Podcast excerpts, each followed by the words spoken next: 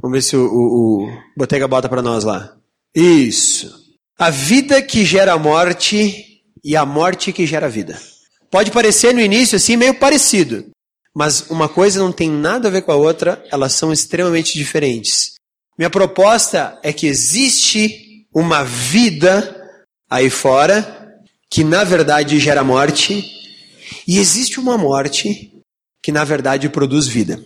Sabe como é que eu pensei nisso? Bom, primeiro, sexta-feira passada, a Simone chegou com uma rosa em casa. Fui até o quarto, botei todas as cápsulas dentro do tambor do meu 38. Engatilhei e disse para ela: Quem foi o sem vergonha? Ela não é nada, era dia do professor ontem. Aí eu, ah, então, daí eu ganhei essa, essa rosa de um aluno. Tudo bem, fui lá, dei uma prensa no moleque lá, já tá tudo resolvido. Não, não dei prensa em aluno nenhum. Mas aí então recebemos aquela rosa, bonita rosa, né? E aí então disseram o seguinte: bom, para a rosa durar mais, você tem que cortar, não sei se é mito, se é verdade, enfim, vamos lá. Tem que cortar ela em diagonal, a haste dela. Ah, tá. De preferência dentro da água. Então vai lá botar num balde. Não, mas tem que ser quente. Ou morninha, uma coisa assim, ou fria, não lembro agora. Acho que tinha que ser uma temperatura lá. Aí tá. E depois gelada, uma coisa assim, era uma dessas coisas. E depois tinha que botar uma aspirina. Aí vai eu na farmácia comprar aspirina para. O senhor tá com dor de cabeça? Não, não é para rosa que eu tenho em casa. A mulher diz: Não, o senhor leva outro remedinho aqui que o senhor tá precisando. Imagina. Aí tá aí, tasca ali a aspirina naquela flor lá e cortada. E ela, olha, foi muito legal, porque no segundo dia ela já estava começando a desabrochar. Bonita rosa velha. E foi por todo o processo, estava tudo certinho. E lá pela metade da outra semana ela já tinha se exposto completamente. Eu disse, pô, mas funciona bem essa aspirina, vou até começar a tomar umas para ver se eu, né, ó, ver se eu fico bem. Só que aí me arrependi porque na outra semana ela tava assim. Eu disse, ops, alguma coisa deu errado, ou aspirina demais, ou cortei errado o negócio lá. Mas, é, né, foi, deu, deu errado alguma coisa no processo. Mas exatamente isso me fez pensar o seguinte: desde quando essa rosa está morta? Desde o dia em que alguém foi até o pé de roseira e a cortou. Então, na verdade, claro, foi uma homenagem que aquele aluno fez, né, para a professora, óbvio, mas aquilo ali já não tinha vida nenhuma em si quando ele entregou para ela. E aí então o que nós tentamos fazer foi um processo para fazer o máximo possível para retardar o fato que já estava selado. Ela não tinha muita chance. Era isso mesmo que ia acontecer com ela. E aí, olhando para aquela rosa, me veio a seguinte ideia: nós, muitas vezes, estamos assim, exatamente como essa rosa. Ou muitas pessoas aí fora estão exatamente assim. Algumas pessoas tentam cuidar da saúde, o que é ótimo, continue cuidando. Cuidar da sua alimentação, ótimo, continue cuidando. Do seu físico, ótimo, continue cuidando. Mas muitas vezes, no processo de tentar retardar o que vai realmente acontecer. Muitas pessoas aí fora estão mortas. Parecem estar vivas, assim como essa rosa parecia estar viva. Mas no fundo, no fundo, não tem vida em si. Porque a partir do momento que nós somos separados de Cristo, nós estamos mortos. E aí o que resta agora é dele aspirina, dele água fria, para nós tentarmos nos manter o mais tempo possível na forma original. Então essa rosa me fez lembrar disso. Eu, cortado de Cristo, estou fadado à morte. Não importa quanto, 70, 80, 90 anos eu vou demorar para chegar nesse processo? Tudo bem, mas ele já está condenado desde a primeira parte. Mas aí, ainda bem que nós temos a Bíblia, porque em Cristo nós podemos voltar a ter vida. E isso me levou a uma carta de Paulo, a carta de Colossenses, então abra lá sua Bíblia no livro de Colossenses, capítulo 2, e nós vamos ler do versículo 9 ao versículo 15. A carta de Colossenses ela é uma carta especial. Especial no seguinte sentido: quando Paulo está escrevendo essa carta, ele está preso lá em Roma. E aí então, ele escreve quatro cartas que são chamadas de as epístolas da prisão: Efésios, Filipenses, Colossenses e Filemão.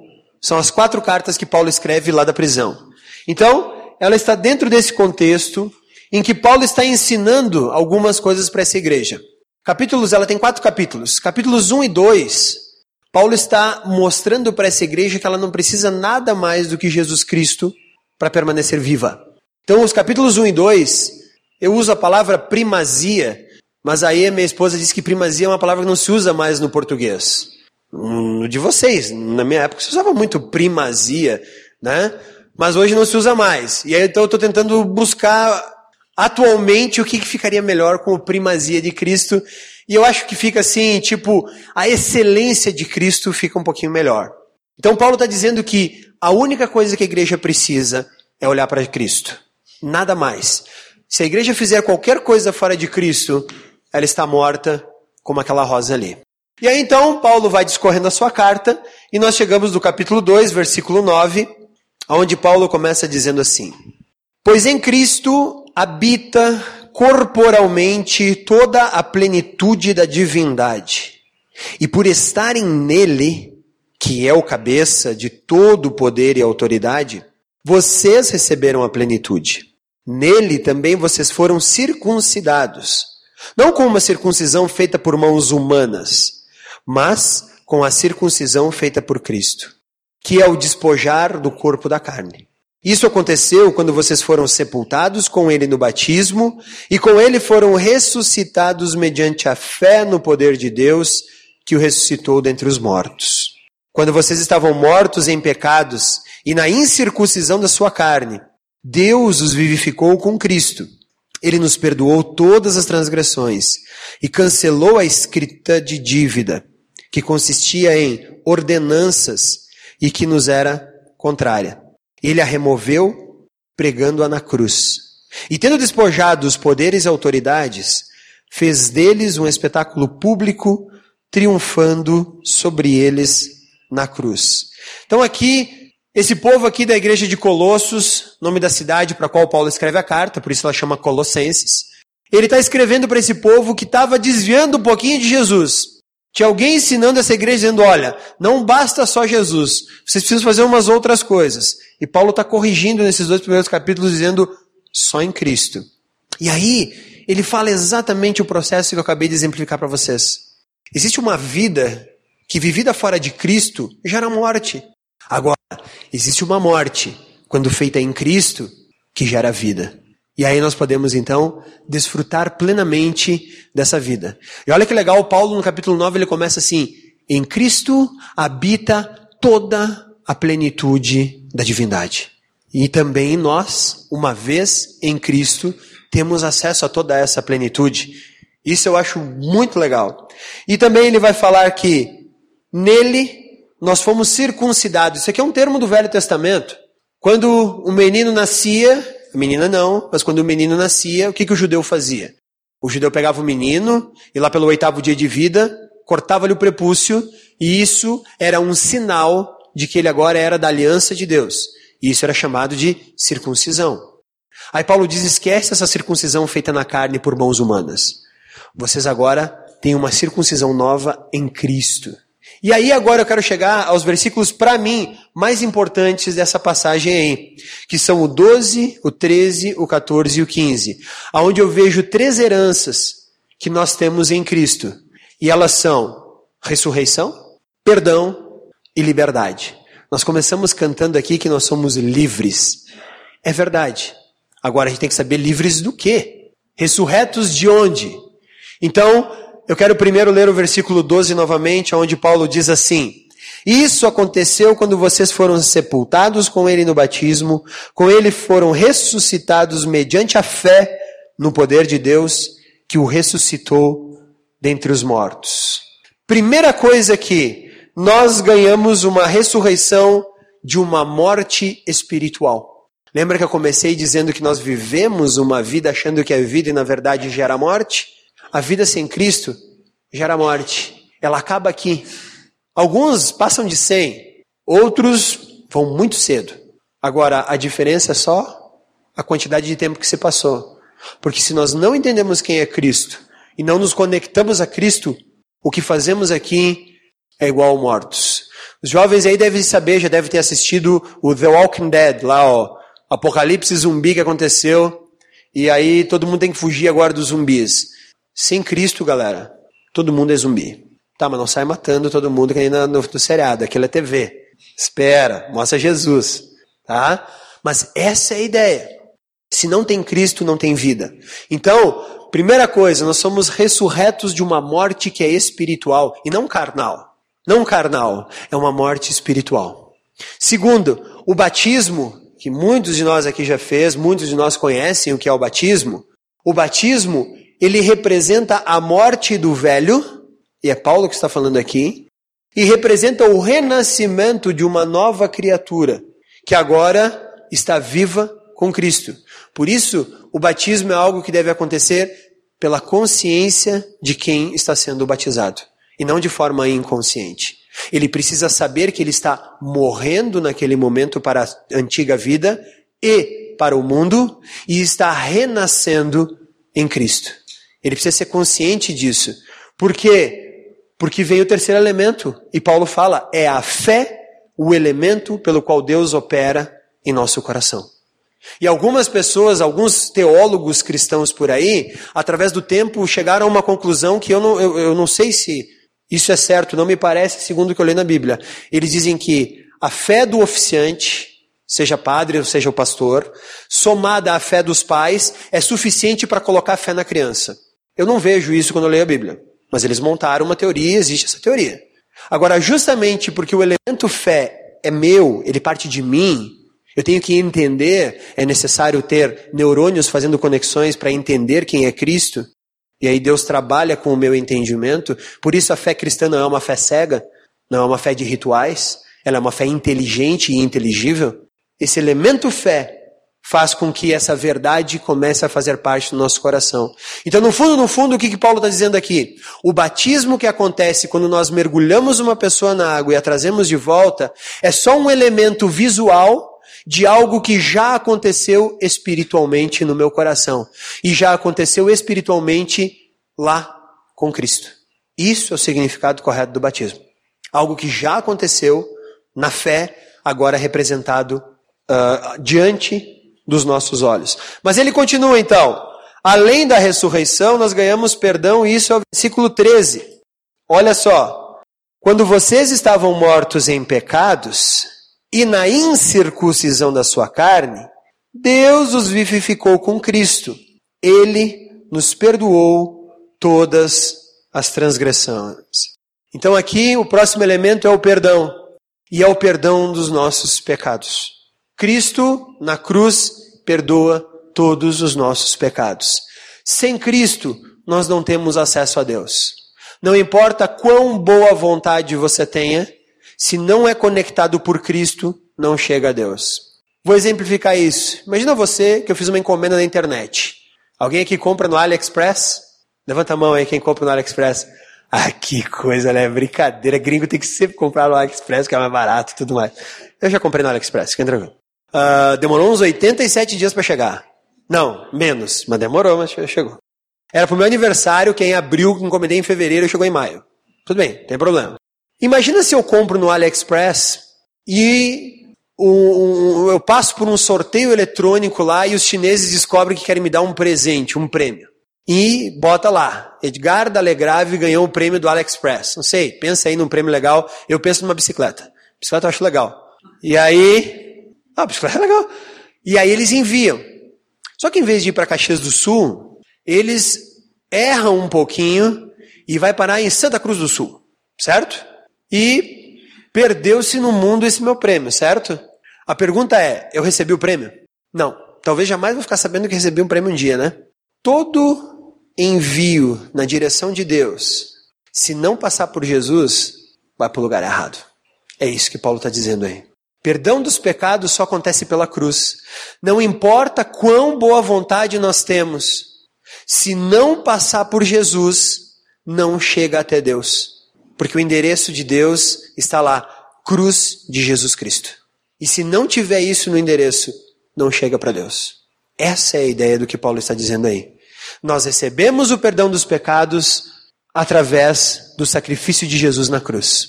Sem Cristo, não tem acesso a Deus. Não chega, não bate.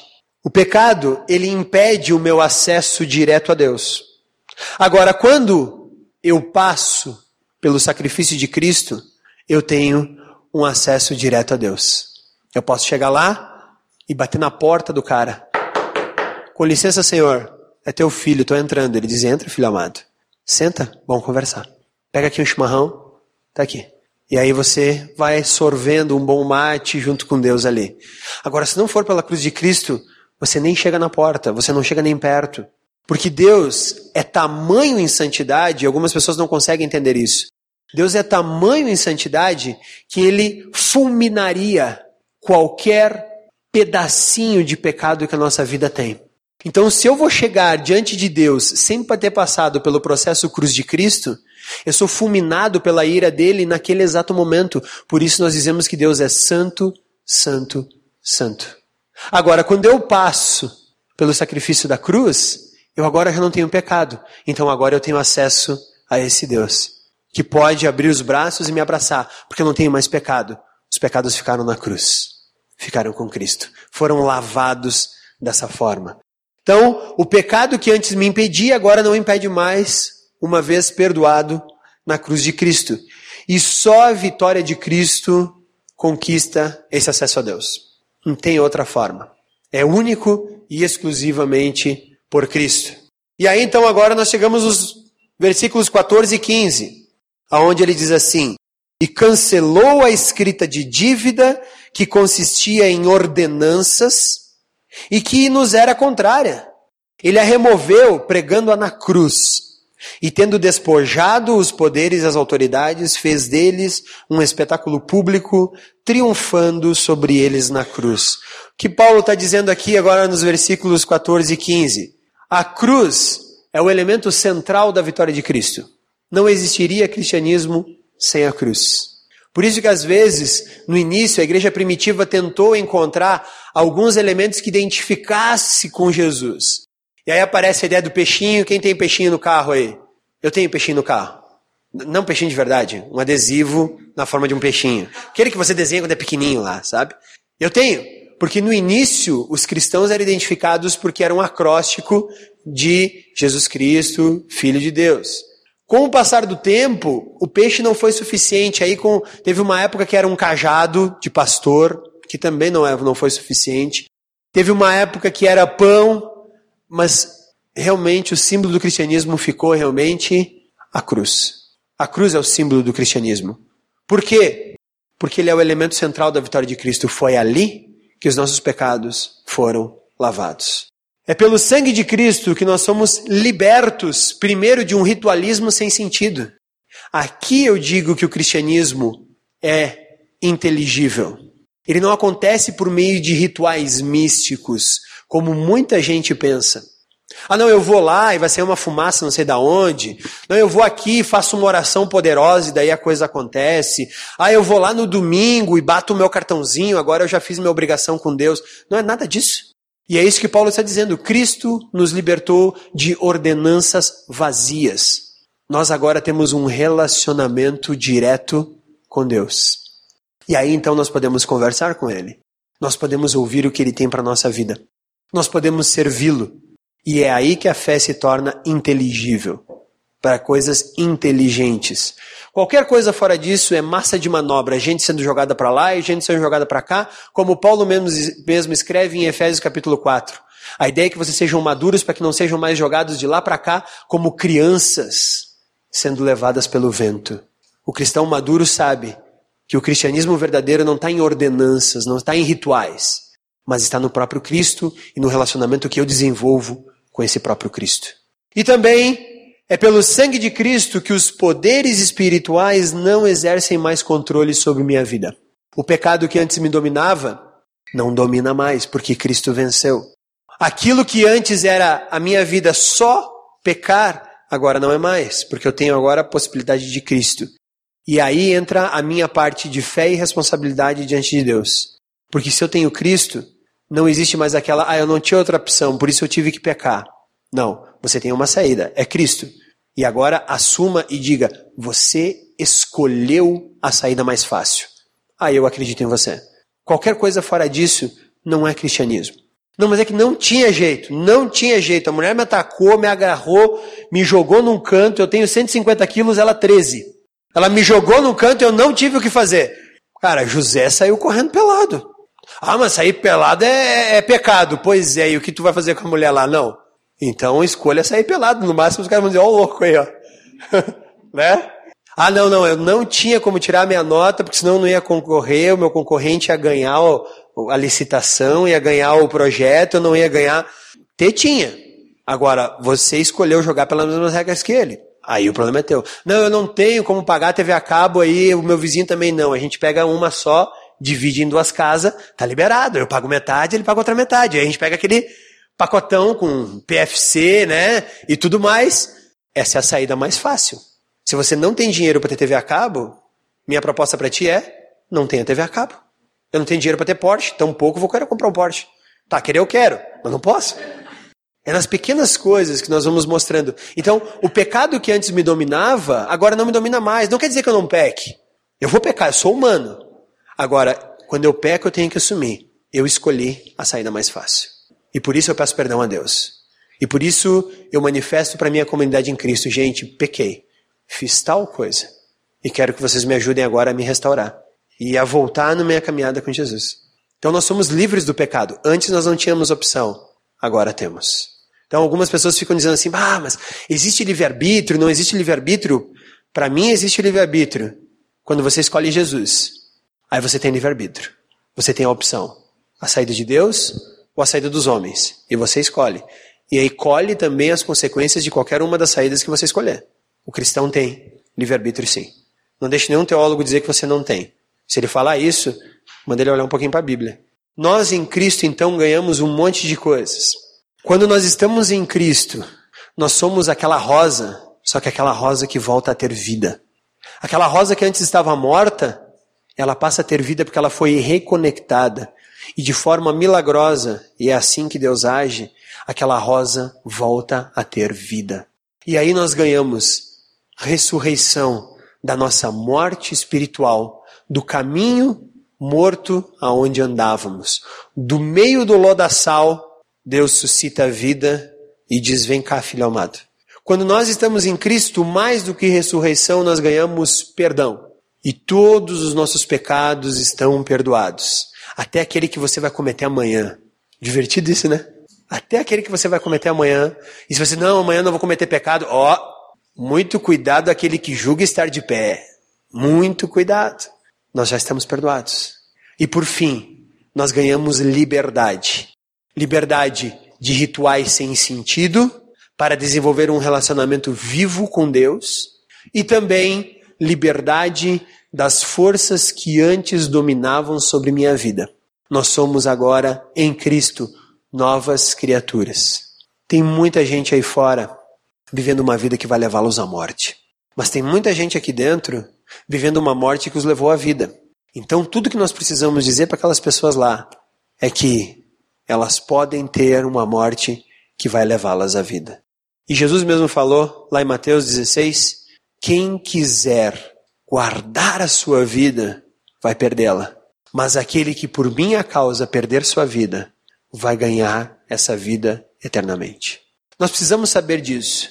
E isso deve mover as nossas ações. Uma vez agora vivos para Cristo, a gente tem que ir lá fora falar isso aí para essas pessoas. Você pode ter ressurreição, perdão e liberdade. É tudo que esse mundo está procurando. Infelizmente, procurando na morte. Eu conheço muitas pessoas ali que estão vivendo. Simone e eu estávamos conversando hoje, indo para Porto Alegre, escutando as eleições pouquinho antes do Sartori e do Tarso me ligarem pedindo em quem que eu ia votar. Aí eu disse que ia justificar porque estava em Porto Alegre. Uh, e, mas quando eu estava discutindo com a Simone, eu disse assim: algumas pessoas têm muito dinheiro e acham que elas mandam no dinheiro. Elas são escravas do dinheiro. O dinheiro diz o que elas devem fazer. O dinheiro diz onde elas devem investir. O dinheiro diz o que elas devem comprar. O dinheiro diz o que elas devem. Então elas são escravas do dinheiro, embora elas achem que são que elas que governam o dinheiro. E algumas pessoas, agora falando das eleições, acham que são donas do poder, mas na verdade são escravas do poder. Porque aonde o poder manda, elas estão. Aonde o poder as leva, elas estão. Elas são escravas do poder. Elas são escravas do dinheiro. Cristo nos dá liberdade. Nós não precisamos mais ser escravos. Então, gente, nós temos essas boas notícias para levar para uma cidade enorme aí fora. Eu não sei quantos cristãos tem em Bento Gonçalves. Caxias do Sul é assustador. Uma cidade de 470 mil habitantes, segundo o IBGE, não sei se é mais, ou talvez seja igual a pesquisa, dois para mais ou para menos. 470 mil habitantes, nós temos menos de 50 mil cristãos. Então eu tenho 420 mil caxienses precisando entender que eles precisam ser ressurretos, perdoados e libertos. Eu não sei, mas se for a mesma coisa em Bento, tem muita gente de Bento aí precisando ouvir essas boas novas. Nós é que vamos levar para eles. Na medida em que nós morrermos, ressuscitarmos, formos perdoados e formos livres. E eles vão olhar para nós e vão dizer: Cara, o que, que é isso aí? Isso aqui é a vida de Cristo. Quer saber? Eu vou te contar. Vamos baixar nossas cabeças, vamos orar? Senhor Jesus, nós te agradecemos. Nós te agradecemos porque nós somos realmente ressurretos. Nós agradecemos porque nós fomos perdoados e nós agradecemos porque somos livres. Obrigado, Pai, porque tu nos libertaste da vida que levava para a morte, mas em ti tu nos deu uma morte que nos leva para a vida. Então, Senhor, que essa seja a verdade para nós aqui. Seja a verdade para Caxias, para Porto Alegre, para Bento, para onde nós estivermos. Que essa seja a verdade pela qual vivemos, de cristãos que são realmente ressurretos, perdoados e livres. Que nós mostremos essa alegria para o mundo. Mostremos que nada mais nos domina a não ser a tua liberdade. Assim como tu disses: Vinde a mim os cansados e sobrecarregados, e eu lhes darei descanso. Descanso para as vossas almas. Tomem o meu jugo, porque ele é manso e suave, meu fardo é leve. Pai, é só isso que a gente precisa.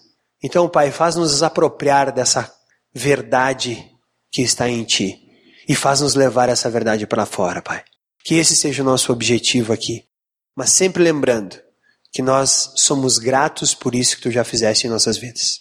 Em nome de Cristo. Amém.